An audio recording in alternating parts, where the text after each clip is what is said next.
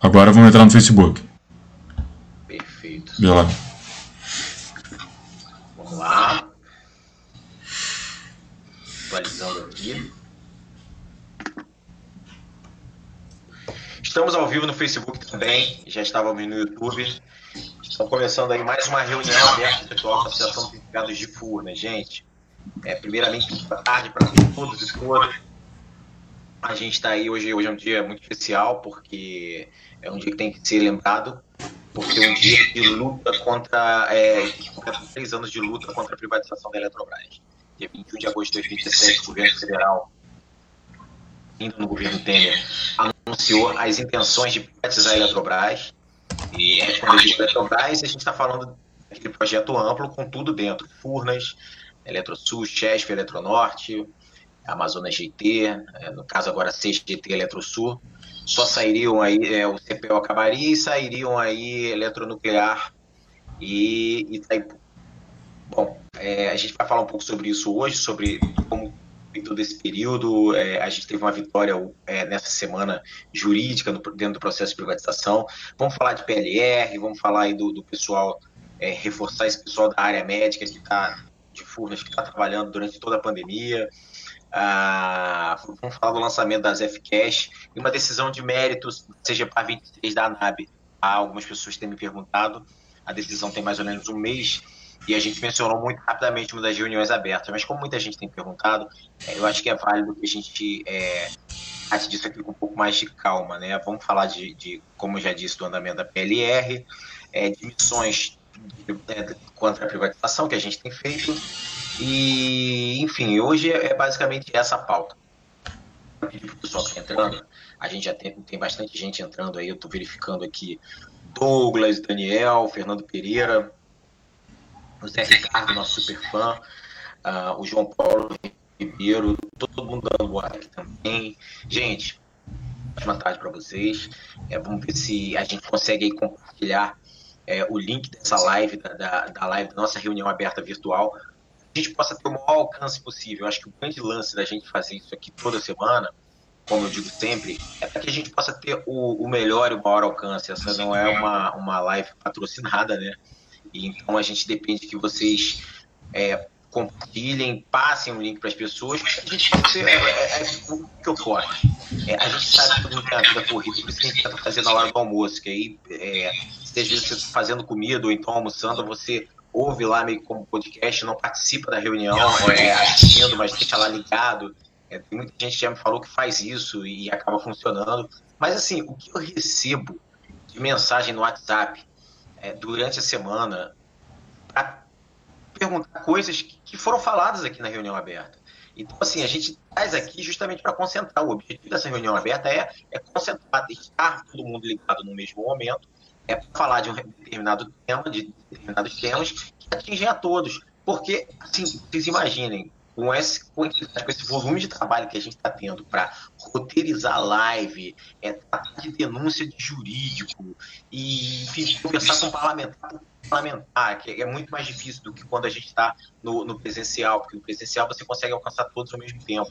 Assim, vocês imaginem é, é, é, a dificuldade que é Pra, e aí, às vezes, eu tento conversar com as pessoas, gente, não é má vontade, mas assim, é porque a gente tem uma reunião semanal justamente para poder tirar todas essas dúvidas. As dúvidas que a gente propõe em pauta e as dúvidas são colocadas em chat. Então, assim, essa é a importância a gente colocar bastante gente aqui na reunião aberta. E, além disso, aqueles que não conseguiram assistir, eles têm a possibilidade de ver depois. Né? A gente deixa gravado logo em seguida. Então, assim, o legal de participar ao vivo é que você tem, é, primeiro, recebe informação em primeira mão. Se você tiver alguma dúvida e tiver ao nosso alcance a resposta, a gente vai responder aqui ao vivo e toca a bola, bola para frente, entendeu? Agora, vocês imaginem, é, a, a, gente não se nega a ajudar ninguém, mas assim, como a gente manda muita mensagem pro WhatsApp, pra, principalmente para as nossas missões, anunciar live, então assim, todo mundo dá muito tipo de resposta. E aí, às vezes, a pessoa que vai solicita uma informação, ah, eu quero saber como é que está o andamento do acordo coletivo. Pô, a gente vem falando aqui há alguns meses, algumas semanas, que o acordo coletivo só volta no dia 30 de setembro, a, discussão de negociação. Nós estamos aí na possibilidade, na iminência de um, um é, uma votação do veto do artigo 17 da MP 936, que pode estender o nosso acordo coletivo até o final do ano, até 31 de dezembro, o final do estado de calamidade pública, né? Mas, é, assim, isso que eu estou dizendo, que sempre tem as informações. Então, assim, aí, poxa, algumas pessoas me falam, hoje eu não vou conseguir assistir. Eu falo prontamente, assista depois no, no YouTube, sabe? Ou no próprio Facebook. É, a gente sempre tem e é, possibilidade para que as pessoas assistam. A gente está é, se desdobrando. Se vocês pegarem a primeira reunião aberta, vocês vão ver, era, ela era feita direto no Facebook, era só um diretor, no caso eu, participando. Aí agora a gente já conseguiu é, é uma plataforma aí para cruzar e, e, colocar tanto no Facebook quanto no YouTube. Então, hoje a gente está lançando as FCast, que é com as nossas reuniões abertas, o Felipe vai falar um pouco mais, mas assim, de maneira geral, é, é como a gente está agora é, fazendo podcasts as nossas reuniões abertas, né? É, publica no Spotify, acho que em outras plataformas. Vocês têm mais acesso também, mais uma forma de acesso, né? E eu digo para vocês, por exemplo, eu, eu, uso muito podcast lavando louça, limpando a casa, nesse período de isolamento aí. É uma forma de estar informado e fazendo outras coisas, né? não necessariamente é, é, ali atento a uma live como essa, que é uma live de interação. Eu uso o momento seguinte para poder, enfim, fazer outras atividades. Bom, deixa eu checar aqui, já tem mais gente falando. Uh, a Carolina Ornelas, que, que ajuda muito a gente aqui nessa live, fazendo background, respondendo, ajudando a responder perguntas, colocando links. A Carolina Ornelas, ela, ela tá posicionando o pessoal. Quem tiver alguma dúvida dessa reunião aberta virtual, pode colocar aí nos comentários, tá? Coloque nos comentários, tanto no Facebook quanto no YouTube que a gente vai responder na medida do possível. Ah, bom, eu vou aqui pedir para Carolina, ou de repente eu mesmo coloco, Carol. Deixa eu ver aqui. A gente teve uma notícia importante que acabou de sair sobre uma iniciativa nossa, nós do Coletivo Nacional dos Eletricitários, né? A ZEP faz parte do coletivo. É uma iniciativa jurídica do, do Montesano em relação à declaração do presidente do BNDES sobre privatização. A Eletrobras não está no Programa Nacional de Desestatização, né? e, logicamente, por conta disso, é, não existe uma autorização para que se faça é, estudos a respeito da privatização. Qualquer tipo modelo de HH, que, a, H ou, ou, enfim, contratação de consultoria que se faça nesse momento para discutir privatização da Eletrobras é ilegal. Né? Isso aí foi bem de mérito já em 2018. Mas vamos chegar lá. É, quero reforçar para vocês mais uma vez. Compartilhem a, a, o link dessa, dessa live de hoje, tanto do YouTube quanto do Facebook. E, enfim, chame as pessoas para curtir a página da ZEP, divulguem nosso conteúdo, aproveite também para divulgar novamente a página do Energia na Mercadoria, porque é, volto a dizer, a gente consegue ter maiores resultados com mais engajamento virtual. É fundamental para a gente isso. É fundamental que é, a gente tenha mais contato com os nossos associados, com aqueles que participam das nossas iniciativas. É, bom, vamos lá. Eu já, só, já temos aí meio de 46. A gente já está um, um pouquinho atrasado hoje por problemas técnicos. Ah, eu vou ver se começo já a pauta do dia ok? A gente poder aí tocar para frente. É, andamento de PLR, só para dizer para vocês, como muita gente pergunta. Vitor, é, a gente está com. Parece estar tá com um probleminha no seu som.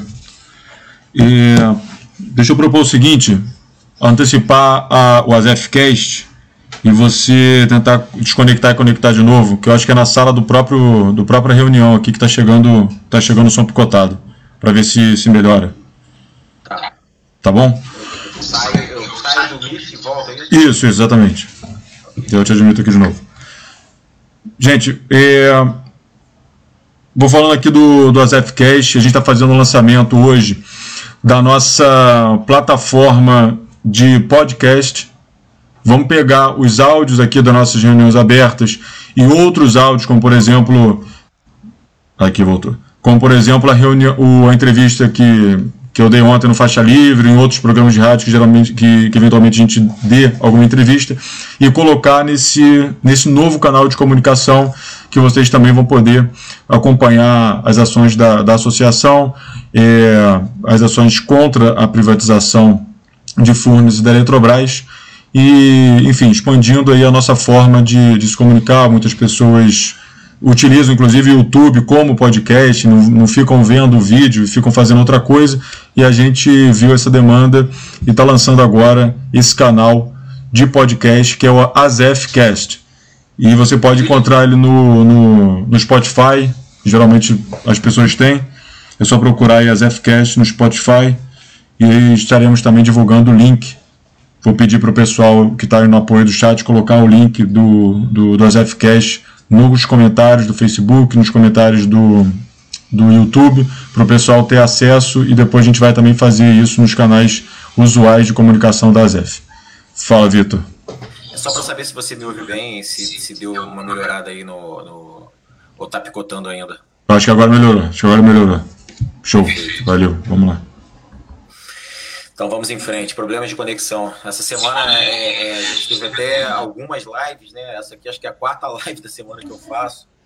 E, mas na live do Eduardo Moreira, que era assim, é o nosso topo de, de alcance, tem 500 mil seguidores no, no, Facebook e no YouTube também, acho que total de um milhão de seguidores. E deu, a gente teve problema técnico. Então a gente está tentando de toda forma solucionar, porque vocês imaginem, é, a gente roteiriza, tenta trabalhar todas as informações para serem o máximo sintéticas possíveis, é, transformar um pouco, porque quando, quando a gente está acostumado a falar com vocês, com, com, com a nossa força de trabalho, é, a gente pode passar batido em algumas coisas. Quando a gente fala de MP579, você já sabe do que se trata. 303, 303, vocês também já sabem, algumas siglas específicas. Então, mas quando a gente vai falar uma coisa ampla assim, com a sociedade, a gente tem que desconstruir isso tudo e, e poder falar assim, tipo, é para a sociedade mesmo. É, vai falar de geração de energia, tem que explicar que são as usinas hidrelétricas, aqueles grandes reservatórios, aí vai, fala de eólica também, aí fala um pouco da. Fala, simplifica mesmo, lembra que aquela coisa que lembra um catavento, não tem jeito, tem que ser assim para o comum entender. Fala de linha de transmissão, são aquelas grandes linhas quando você está na estrada viajando, você verifica, enfim. É, é, a gente tem que adaptar a linguagem. E assim, é um discurso que a gente repete bastante. Então, naturalmente, a gente já tem vícios é, de partir do pressuposto que todo mundo está entendendo.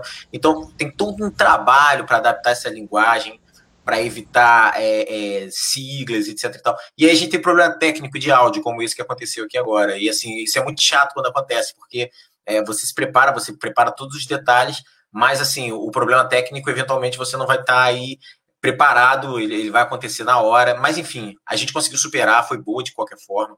É, na segunda-feira a gente teve uma live com é, o deputado Paulo Ramos, do PDT do Rio de Janeiro, fez com a gente Emanuel da, do Sintergi da EL. Foi bem interessante, porque é, o Paulo Ramos ele, ele tem essa coisa muito da denúncia, enfim. É, ele sempre foi muito forte nesse ponto. Foi no dia que saiu a notícia de campos neutrais, da, de um dos maiores campos eólicos do Brasil, que, que foi vendido por 500 milhões de reais e, e pela notícia foram investidos 3,1 bi. Né? A gente já está em contato com o pessoal do CEND do Rio Grande do Sul, que fez a denúncia do Ministério Público Federal. Né? E a partir daí a gente vai ver como a gente consegue evoluir. Estamos conversando com alguns parlamentares para darem suporte nisso, inclusive o próprio Paulo Ramos. Na quarta-feira foi a, foi a live com o Eduardo Moreira, foi uma live muito boa, muito boa mesmo. É, ele, enfim, deu um espaço muito bom para a gente.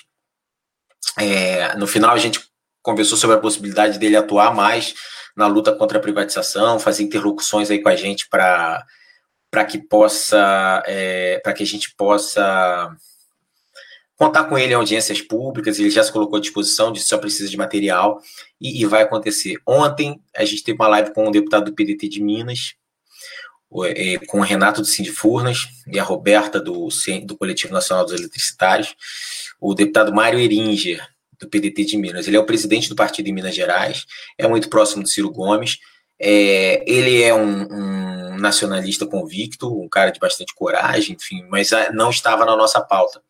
Ele falava mais de Correios, né? E, mas, enfim, agora ele já aderiu e falou: olha, quero que vocês contem comigo.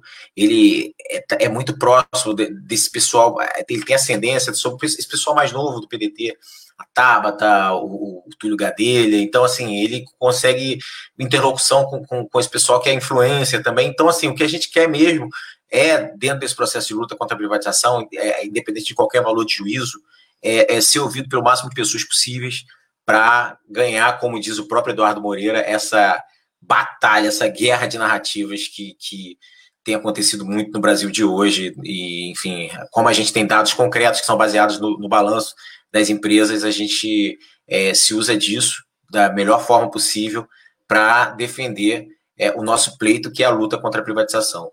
Luta essa que está completando três anos hoje. Né, eu lembro como se fosse hoje, eu estava voltando da ZEF, a gente estava começando a primeira gestão, tinha alguns meses, e assim, inicialmente, a gente, Felipe talvez deva lembrar, a gente saia muito tarde da ZF, né? Tipo, é, trabalhava em Furnas normalmente, depois ia para a ZF, a gente saía de lá 9 horas da noite. Esse dia eu consegui sair um pouco mais cedo. Saí, quando eu saí, estava começando a Voz do Brasil. E aí eu morava ali na, perto da Praça dos Cavalinhos, na Tijuca. E quando eu estava passando em frente à polícia do Exército, é, eu ouço no rádio uma espécie de plantão dizendo que é, o governo federal ia privatizar a Eletrobras. Naquele momento a gente é, a gente já estava passando pela por uma luta que era a consulta pública 33 que, que visava privatizar nossas usinas cotizadas na MP 579, seis nossas, oito da Chesf e uma da Eletronorte. E essa consulta pública era de 5 de julho, e 21 de agosto veio a notícia da privatização ampla dos interesses do governo em privatizar. Isso foi, foi muito marcante, porque na semana seguinte a gente já estava em Brasília pela primeira vez. É, foi uma semana muito produtiva porque conseguimos de cara uma reunião com o Rodrigo Maia no Palácio do Planalto. Ele estava substituindo Michel Temer uh, como presidente da República. Estava em exercício. Então tivemos, acho que nas primeiras reuniões que a gente fez foi com o presidente da República em exercício, né? E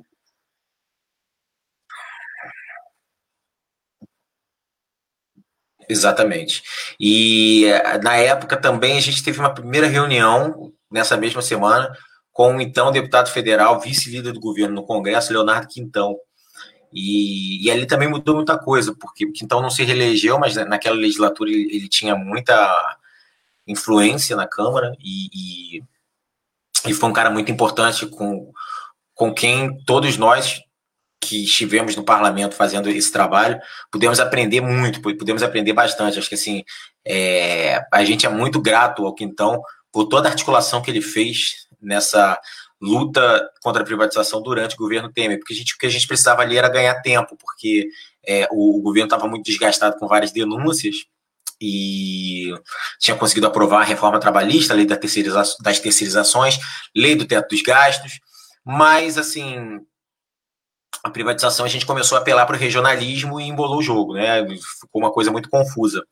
Mas ainda assim, é, aleluia, queria, porque queria pautar de qualquer jeito, queria votar o relatório. A gente conseguiu mais umas semanas ali com audiências públicas e isso tudo no âmbito do Coletivo Nacional dos Eletricitários, tá, gente? É bom sempre firmar, porque quando eu me incluo, assim, a gente não está falando só da ASEF, a ASEF é uma parte disso aí, mas no âmbito do Coletivo Nacional dos Eletricitários a gente conseguiu é, é, e postergando, postergando, até que veio a greve dos caminhoneiros. Ali mudou a história né, do, do ano, né, mexeu muito com a economia, e, e, a pauta da greve era Minas e Energia, por conta do, do preço dos combustíveis da Petrobras, caiu até o Pedro Parente, presidente da Petrobras na época, e a gente conseguiu ali resistir até o Maio fazer aquele acordo com o pessoal do PCdoB e declarar que não ia pautar a privatização da Eletrobras naquele governo dobrou o governo, Bolsonaro que falava é, em não privatizar setores estratégicos, falando de energia elétrica, Eletrobras, Casa da Moeda, é, nominou Furnas também, mais de uma vez,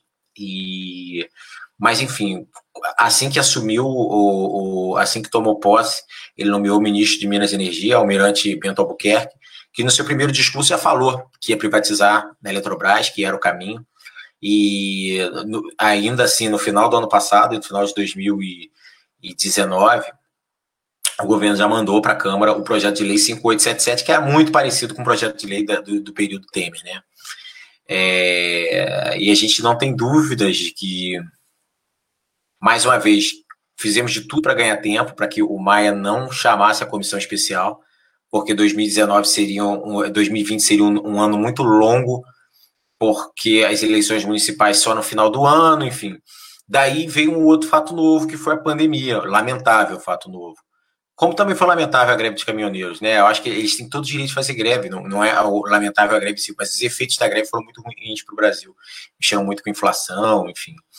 É, então, é, esse resumo que eu faço para vocês, a gente está chegando aqui agora num período em que é, o Ministério da Economia está tendo algumas perdas, mas por outro lado também se sustenta o discurso de continuidade da privatização da Eletrobras. Vocês veem aí que já está provisionado para 2021 a criação, o valor de 4 bi para a criação de uma nova estatal que possa acampar as participações de Eletronuclear e Itaipu, que são os elementos antiprivatizantes hoje da Eletrobras, uma por acordo binacional e outra por, por tratar de energia nuclear, que é, na Constituição é monopólio do Estado.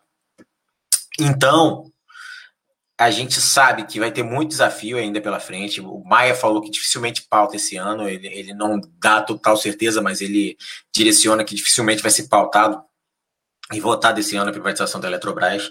Mas, assim, a gente tem plena consciência que esse é o momento da gente se estruturar. Não adianta a gente achar assim, bom, que bom que não pauta, vamos relaxar. Não dá para relaxar. Né? A, a, a nossa experiência até aqui nesses três anos aponta justamente isso que se a gente conseguiu fazer a resistência até aqui, é porque a gente está pens tentando pensar um passo à frente. Né? O presidente da Eletrobras já coloca que acredita que no primeiro semestre vai ser aprovada a privatização no Congresso e que no segundo a operação vai ser feita. Vale lembrar aí que ele já teve outros cronogramas otimistas no modo dele de ver é, em outros momentos, né? Então, assim, os cronogramas só não vão para frente porque é, todas as entidades, junto com os trabalhadores, fazem, promovem uma resistência muito grande. Né? A, a coisa toda está tá muito por aí.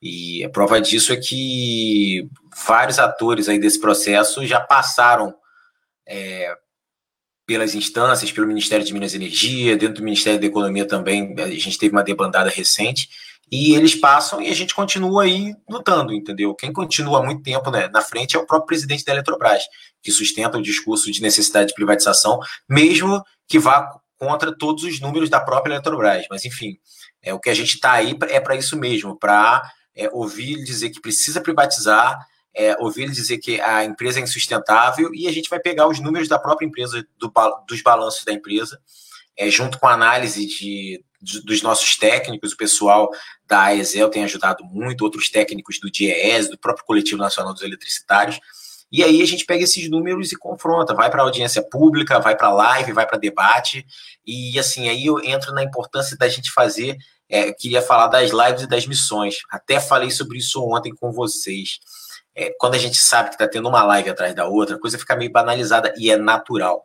É natural que as pessoas cansem, né, é natural que as pessoas falem, poxa, outra live e vai ser o mesmo assunto. Não, na verdade, nunca é. A gente sempre tenta dar abordagens diferentes, né? Ontem era uma live falando mais de furna, e segunda-feira foi uma live mais política, e, e a de quarta com o Eduardo Moreira foi aquela coisa ampla, né? Trazer um pouco da história toda para a sociedade brasileira, é, com, com palavras e, assim, tentando usar palavras que a gente pode usar para nossa família. Que a nossa família não sabe o que, que é Golden Share, o que é megawatt, enfim, não sabe o que é RBSE. E aí é, é, nesse momento que a gente tem que tentar traduzir. Eu não falo RBSE, eu falo é, indenização por conta de, de, melhorias que a gente fez nas nossas, é, nos nossos empreendimentos de transmissão que ainda estavam é, no período de concessão. São formas diferentes de falar a mesma coisa, enfim, tentando simplificar um pouco é, podendo distorcer um pouquinho do conceito principal, mas assim, é, o mais importante nesse caso, nessa guerra de narrativas, é, é se fazer entendido. né? Sem faltar com a verdade, obviamente, a gente é sempre preza para que as informações possam não ser questionadas, até para que a gente não perca a credibilidade, mas tentar simplificar e conseguir chegar no máximo de pessoas possíveis. Então, assim, é por isso essa que é a importância das lives. As lives é o seguinte, uma das coisas que eu aprendi com, com essa vivência no parlamento brasileiro é que tem duas coisas que o político realmente não suporta. Uma é denúncia de corrupção, porque mexe com a credibilidade dele. E a outra é casa vazia, porque mexe com o ego dele. E aí, assim, quando eu digo ego, é que os próprios outros parlamentares eles ficam comparando, né? Por isso que vocês veem essa guerra para ganhar esse concurso Congresso em Foco, né? Que é uma votação pela internet, tem também indicação de jornalistas, é uma verdadeira guerra, porque eles querem se sobressair entre uns e outros para mostrar até na, na hora que a corda aperta, que você vai para o voto, para a eleição, quem é mais conceituado, enfim, tem, tem muita gente que tem esse, esse tipo de posição e, e, é como a coisa funciona. E aí, quando você chega numa live como essa e tem casa vazia, para ele é muito ruim, né? Por isso que a gente sempre está mobilizando, pedindo para o pessoal entrar nas lives, para que vocês, é, vocês tem, tem, tem que ter um entendimento disso, né? Tipo, isso é uma retroalimentação, é, é um jogo em que, assim, o interesse dele é ter casa cheia e o nosso interesse é que ele defenda a nossa pauta. Sendo muito claro, ninguém aqui é inocente de achar que, poxa, que tipo, que é, é só a ideologia vai resolver, etc. O parlamentar ele tem diversas pautas para defender. Então, quanto mais pessoas ele vê que está interessado naquela pauta, ele vai dar mais atenção. Cito o exemplo de ontem, deputado Mário Eringe, PDT de Minas a equipe dele ficou super feliz com o resultado da live, porque é, as últimas lives que ele tem feito têm sido muito mal divulgadas, né? E a gente já pegou uma semana assim, over live, né? Tipo, com, com bastante coisa, muita coisa acontecendo.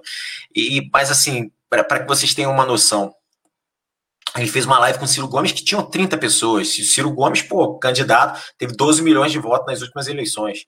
Então, assim, é, é um absurdo. 30 pessoas deve ser a equipe dele por exemplo. Então, assim, é, a gente tratou de fazer a divulgação, tratou de tentar conscientizar as pessoas da importância de, ter, a, de participar da live. É, teve gente, eu recebi muita, muito comentário, muito comentário interessante. Teve, teve gente de Furnas que mandou pra gente da família, de outros grupos. E aí, quando eu fui ver, tinha gente de Madrid assistindo, gente fora do Brasil. Foi muito legal mesmo. E, e o parlamentar fica muito gratificado quando isso acontece, né? E Assim, ontem o próprio é, Mário Eringer, ele já colocou, olha, vocês contem comigo, é, eu estou fora dessa pauta, eu estava fora dessa pauta, mas agora contem comigo para fazer interlocução, interlocução dentro da bancada mineira, dentro do PDT, e é assim que a gente consegue ampliar a nossa resistência. Né? Alguns parlamentares que poderiam estar conosco não estão justamente por uma mera falta de oportunidade. E o que a gente quer fazer é criar essa oportunidade e não perder essa oportunidade. Mas para isso a gente precisa contar com vocês. Pode falar, Vitor. Vitor, importante também essa, essa questão que você está falando, só para reforçar, é que o parlamentar é um, um cara cujo trabalho é ficar ali recebendo demanda do Brasil inteiro. O dia inteiro tem pessoas no telefone, no e-mail, nas redes sociais e pessoalmente pedindo para o cara alguma coisa. Então o, o, o deputado, o, o, fugiu o nome, Vitor, do, você falou agora, Mário Eringer. O deputado Mário Eringer, ele, enfim, estava com a gente, é do nosso campo e, e com certeza votaria a nosso favor. Só que ele não estava dentro da pauta ainda, porque tinha outras pautas prioritárias no mandato dele. Com a live de ontem, a gente conseguiu fazer a nossa pauta entrar nas pautas prioritárias do mandato dele. E isso é um trabalho importantíssimo nesse momento, porque isso gera, isso gera oportunidade de, de interlocução, isso gera conteúdo também e ajuda a, a, a subir a nossa pauta em termos de narrativa, em termos de presença no, na cabeça dos parlamentares no Congresso. Ele, quando eles pensam em pautas e coisas que estão acontecendo no Congresso, eles vão passar vários assuntos e dentre os assuntos tem que estar a privatização da Eletrobras. E parabéns a todos que participaram, muito obrigado pela, pela, pela, pelo comprometimento, pelo engajamento.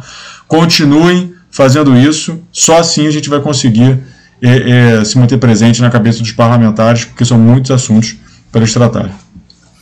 Bom, vamos lá, perfeito, Felipe. Já falei de live, vou falar de missão agora. Na verdade, acabei de receber aqui, acabei de receber nesse momento, tá? É, do, do Brasileiro Elétrico uma e seis da tarde. Acabou de sair uma missão do forno, gente. Senador Isalci Lucas, até eu conheço, chamado de O Traidor, É, ao derrubar o veto do governo no aumento do funcionalismo, o Senado mostra que pode segurar a privatização da Eletrobras. Um dos protagonistas, o senador Isalci Lucas, PSDB, Distrito Federal, vice-líder do governo no Senado, contrariou a orientação. Senadores como ele, de partidos de centro-direita, PSL progressistas, PSDB, Podemos, PSD, são independentes e devem ser convencidos. Vamos forçá-los a se comprometer com a, com a nossa causa. É a missão no final de semana. Então, para esse final de semana, a gente tem missão é, enviar mensagem no inbox do Facebook e no e-mail para o senador. Aí tem aqui os dados, o Facebook do Isalci, do senador Isalci, tem o e-mail também, e aí aqui tem uma lista de argumentos. Os números de lucro da, lucros da empresa, enfim.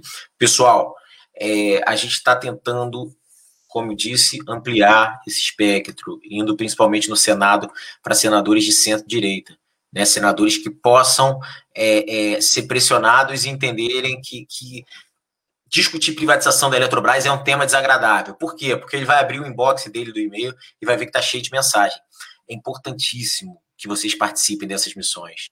A gente tem recebido muito feedback dos trabalhadores que estão participando. Eu também mando sempre mensagem, mas assim, é, é, nem sempre eu recebo feedback. Às vezes um recebe, outro não recebe, e a gente está tentando concentrar tudo para, no momento certo, puxar uma reunião com o parlamentar. E muitas vezes a gente consegue reunião porque tem essa pressão. Já passei isso para vocês na, na, semana passada. Então, continuem firmes fazendo essas missões, porque é, a gente não enxerga outro caminho melhor que isso para a gente poder é, ganhar musculatura nessa luta contra a privatização da Eletrobras, que está assim, tipo, Maia falou de novo essa semana que acha que, essa semana, que esse ano não pauta, mas assim, não, não deixou definitivo, mas é, tá latente e ela pode vir com tudo, com força, já no início de 2021. E eles respondem, gente, os parlamentares eles respondem. Então a gente está, é, todos os diretores da, da ZEF, enfim, a gente também compra esse, é, essas missões e a gente tem tido retorno do, dos parlamentares. Quando você vai lá, manda inbox, manda e-mail, etc. E isso é muito importante, porque dado, a partir do momento que a gente tem materialidade das respostas, a gente sabe que ele já está começando a prestar atenção na pauta naquela semana. A gente telefona para o cara e fala assim, olha só, a gente, já, a gente sabe que tem muita gente está entrando em contato com você e tal, não sei o que lá, a gente tem que abrir uma pauta para falar com você. É por aí. Mas a gente precisa ter esse, essa materialização do retorno. Então, sempre que vocês puderem, dar o retorno para a gente é muito importante. Sim. É, bom, queria falar agora também da, da outra notícia que, que acabou de sair, foi, saiu hoje. É, a gente conseguiu uma decisão positiva de mérito, na verdade, lá atrás, em relação à suspensão da contratação do BNDES de consultorias para discutir privatização da Eletrobras. Lembrando, no final de dezembro de 2017 foi publicada a medida provisória 814 e ela, entre outras coisas, modelava a privatização das distribuidoras e incluía a Eletrobras no Programa Nacional de Desestatização. Essa inclusão no PND teve por objetivo abrir é, um leque de, da, de contratações é, que eram necessárias, porque a medida provisória faz efeito a partir do momento que ela é publicada, que eram necessárias para acelerar o processo de privatização da Eletrobras. A medida provisória caducou, a gente conseguiu, é, numa articulação muito forte do Coletivo Nacional dos Eletricitários, que a medida provisória não fosse à frente, e a partir daquele momento questionamos judicialmente é, um edital do BNDES para contratação de consultorias para modelar a privatização da Eletrobras. É, a assessoria Garcês, que é nosso escritório, naquela época conseguiu a todos os efeitos, primeiro liminares, depois de mérito, em todas as instâncias, foi um sucesso. E essa semana, duas semanas na verdade, o presidente Montesano do BNDES disse que estava avaliando novamente como fazer a, a para acelerar estudos da privatização da Eletrobras.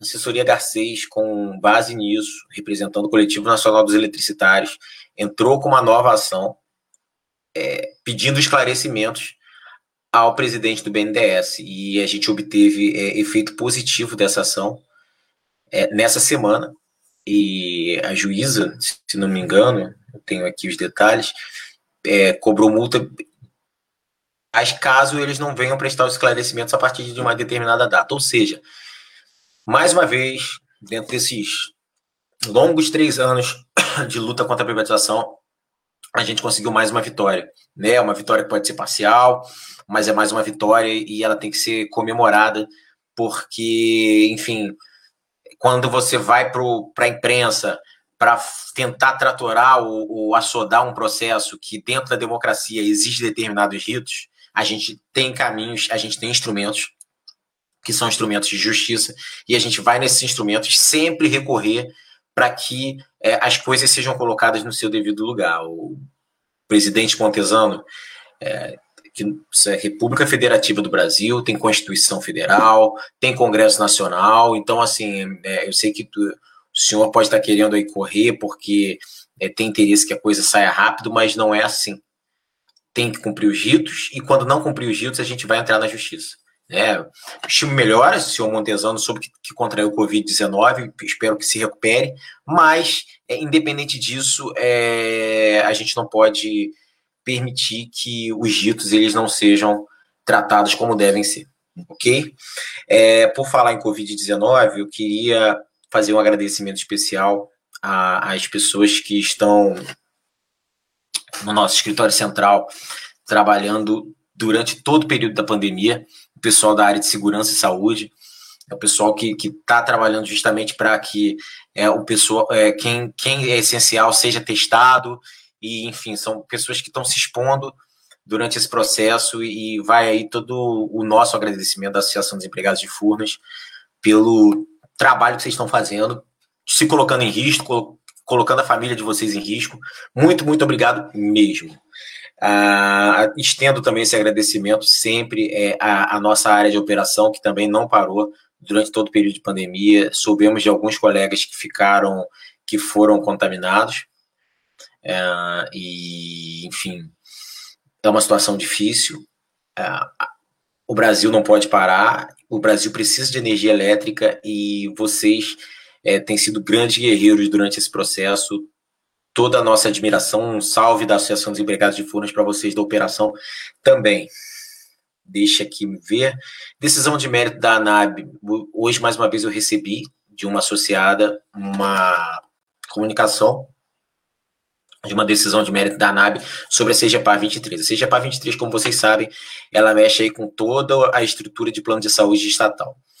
Ah, no caso, a ANAB, que é a Associação dos Aposentados e dos Ativos do Banco do Brasil, eles tiveram uma decisão de mérito muito importante, que a gente avalia como muito importante, porque ela traz aí, derruba vários pontos da CGPAR 23. A gente tá, já pediu para o nosso jurídico analisar essa decisão de mérito para saber se a gente pode é, entrar com algum elemento de jurisprudência para que isso possa ser estendido para Furnas e também para todo o grupo Eletrobras.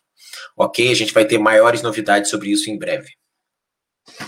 Bom, é, eu acho que a falta está praticamente batida. A gente vai agora só falar de. O Felipe já falou das FCash.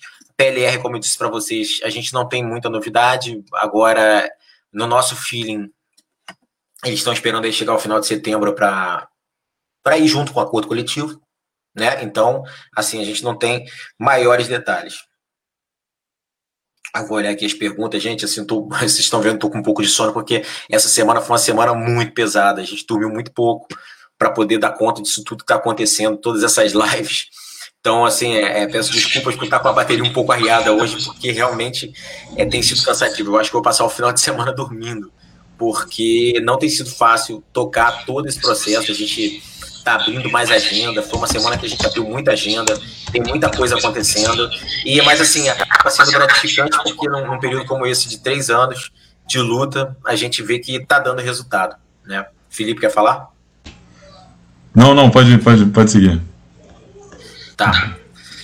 Eu vou olhar aqui as perguntas no Facebook. Mas de cara, o, ah, o Zé Ricardo perguntou se a gente não pode fazer lives com governadores do Nordeste. No início dessa semana, a gente fez uma live de manhã com um deputado de, do PDT do Rio de Janeiro. Na parte da tarde, fizemos uma reunião com o governador Flávio Dino, do Maranhão. É, Dino disse da possibilidade de fazer uma live dele com mais um outro é, governador, também do, do Nordeste, ou talvez do norte, ou representando a Amazônia, talvez Helder Barbalho, a gente ainda não sabe, mas assim, são, são situações interessantes. A gente está criando essas possibilidades sim. E eu acho que a gente tem que tentar também, de repente, reconstruir aquele documento lá do, do dos governadores do Nordeste contra a privatização da Eletrobras. Deixa eu ver aqui mais um ponto. Uh, então, isso já está sendo visto, tá, Zé Ricardo? Aí você falou também sobre a consulta aos candidatos a prefeito dos municípios atingidos por fundo. Já estamos em contato com alguns, tá? Inclusive Marcelo Pastueiro, que sempre está aqui com a gente assistindo. Já, essa semana mandei para ele uma mensagem. E aí, vamos fazer uma live? Ele se animou e tal, enfim. É, ele é de um dos municípios lá atingidos, é, um dos municípios lindeiros ao lado de Furnas. E vamos, vamos tentar é ir para frente. O Felipe tá dizendo aqui nos bastidores que eu tô precisando de café. Tô precisando mesmo, Felipe. Enfim. É, Carol, tô precisando também. Deixa me ver aqui. Agora deixa eu olhar pro Facebook e ver os outros comentários para a gente dar aquela interagida final. Ah, bom, a ZF colocou a missão do senador Isalci aqui. Estou vendo aqui as palavras do Zé Ricardo. Ah, é, eu acho que, que é basicamente isso. Não sei se. Deixa eu ver aqui no meu, na minha página. Porque às vezes aparece, não aparece no celular, mas aparece na página do, do Facebook. Você está vendo alguma pergunta que, que é interessante para responder, Felipe? Só quero te, te dar um help aí agora. Tá. Só para não deixar de. para não dizer que eu não sou teu amigo. Tá olhando aí na, na transmissão ao vivo? Calma aí, deixa eu ver. O que que tem? Tá, eu tô, tô olhando a transmissão ao vivo, o que que tem? Não, tá vendo o café? Não tá vendo a figura aí, não? Não, não apareceu, não. Não apareceu pra você, não? Não, calma aí. Ah, você diz na, na transmissão ao vivo no Facebook. Na transmissão ao vivo. Tinha tanta janela que a gente... Calma aí, deixa eu ver aqui. Tá no ao vivo. Não, aí, não, já tá aí pra você, ó. Tem um cafezinho aí, é isso? Obrigado. Eu aceito, eu aceito, eu gosto muito de café. Vocês sabem. Eu gosto, eu preciso, porque a gente dorme pouco e acaba precisando bastante café. Mas é, vendo aqui que não tem muito mais pergunta, não. É impressão minha, Carol, é isso mesmo?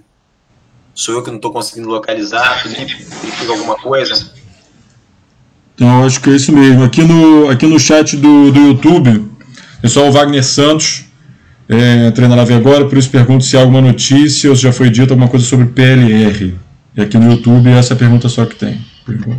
Temos aqui, temos aqui no YouTube só para só dar o, tá, o, o, o alô para Ana Viana, Ilka Teles, Rafael Bessa, Fernando Gonçalves, Cátia Regina e o Wagner Santos e o Fernando Brito, que estão aqui fazendo comentários também é, no chat do YouTube, que também é muito importante. Todo mundo que estiver aqui no chat do YouTube, Lembrem de fechar o chat se você tiver no celular para poder dar o like, que o like, o curtir aqui faz com que o conteúdo seja, seja impulsionado aí organicamente.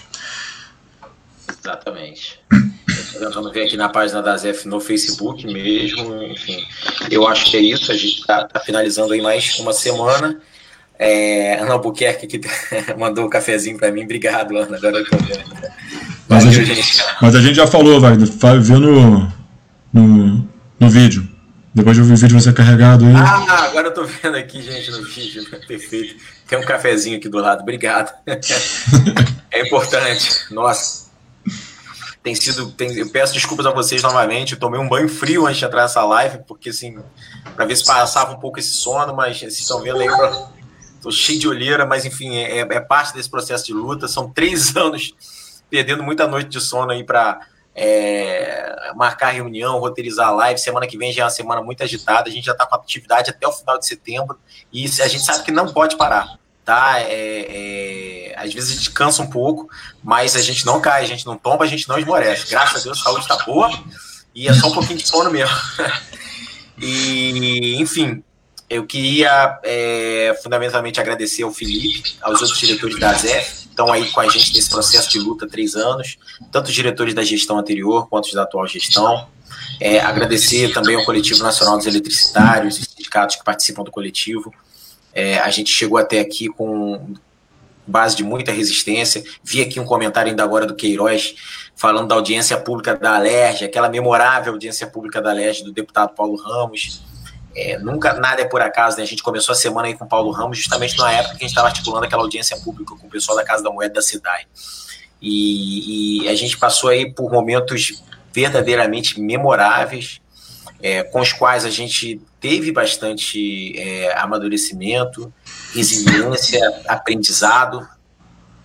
E hoje o que a gente faz é, é tentar usar toda essa bagagem desses três anos para poder consolidar cada vez mais a nossa luta contra a privatização, porque é o que a gente acredita.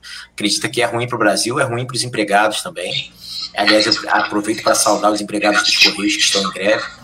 Ah, tentaram cortar 70 cláusulas do acordo coletivo deles, e os Correios, assim como nós, os nossos essenciais de, de operação, da área de segurança e saúde, os Correios, muito, tem muita gente trabalhando na rua é, durante o período de pandemia, e muita gente se contaminou, né? E, assim, a resposta que eles têm é, é uma pedalada, que é o, a forma que eu consigo interpretar, dentro do acordo coletivo deles, isso é muito ruim, então toda a solidariedade aos Correios, estamos juntos em consolidação de forças, é, a luta de vocês é a nossa luta, a gente sabe que estão tentando privatizar os Correios também, são 100 mil empregados no Brasil inteiro, então, assim, é um corpo bem grande, o Correio está em todos os municípios do Brasil. Os municípios que não têm banco, é, tem o banco postal dos Correios presente.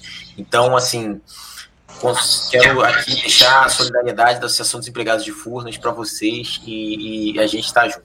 Em questão de então, operação, né, Vitor? Operação, no, no, caso deles, eles são essenciais também como nós, mas eles têm uma, uma possibilidade de contágio muito maior, né? Os, os carteiros, eles estão, eles estão, eles têm que circular no ambiente urbano, altamente é, é, com densidade demográfica bem superior ao que a gente enfrenta nas nossas subestações e, e, e, e usinas. Então, realmente, toda a solidariedade aos companheiros lá do Correios. É, só, eu acabei não falando de PLR, porque alguém perguntou, mas assim, é, a gente não tem muita novidade. Que eles querem colar com o acordo coletivo essa interpretação que a gente faz, tá? E se puderem, vão tentar pagar mais próximo do final do ano possível. E a gente já encontrou divergência aí no, nos números primeiros que eles estão trazendo. Ok? Então, é possível que a gente tenha novamente parcela controversa para discutir de PLR. Ok? Gente, eu acho que assim, da minha parte, Felipe, é isso. Queria agradecer a todo mundo por participar de mais uma live, mais uma reunião aberta virtual. É, desejar a todo mundo um bom final de semana. Lembrar que a gente tem emissão do senadores Alci para fazer no final de semana. Vamos fazer. Assim que eu tomar um café aqui, der uma relaxada, eu vou fazer meu e-mail tá? E, enfim, o que eu queria mesmo era agradecer a vocês por, que estão junto com a gente também esses três anos, agradecer as entidades, mas, assim, é, a, a, gente criou uma relação de cumplicidade muito forte durante esse período de três anos, né? Tem muita gente que, que assim, que, que nos surpreendeu muito positivamente, gente que, que quer ajudar de toda forma, que entendeu qual é o propósito de luta contra a privatização, né? Tem, porque fazer uma luta tão grande, a gente está falando aí de mais de mil dias. Três anos são mais de mil dias, é muita coisa. É, é um período das nossas vidas dedicado a isso. Então, é, agradecer de fato aqueles que estão sempre participando das nossas lives, das nossas iniciativas, das, das audiências públicas. O Rio de Janeiro, é, eu sei que eu estou falando para o Brasil inteiro, né? E Furnas fez grandes e memoráveis atividades no Brasil inteiro, mas aqui no Rio de Janeiro, que é onde fica a sede da empresa, a gente fez audiências públicas memoráveis na Assembleia Legislativa do Estado do Rio de Janeiro. Fizemos uma muito bacana também lá na Câmara dos Vereadores. Então é isso. Eu acho que onde tiver discussão de privatização da Eletrobras, a gente vai querer um espaço para poder ter lugar de fala, porque a gente tem o que falar e a gente vai seguir firme nessa luta. Aqueles que puderem, mantenham-se isolados nesse momento de pandemia, de estado de calamidade pública, de isolamento social. Cuidem dos seus Fiquem bem. Ótimo final de semana. A gente está junto na semana que vem. E espero, claro, né, Felipe, que Sim. com noites de sono, noites de sono melhores dormidas, é, com mais café, mais disposição para estar tá bem aqui para vocês, tá bom, gente? Ótimo final de semana. Isso aí, galera. Três anos. Vamos para mais quanto tempo for necessário para ganhar essa luta. Eles não param, nós também não. Grande abraço, gente. Vamos junto. Abraço, gente.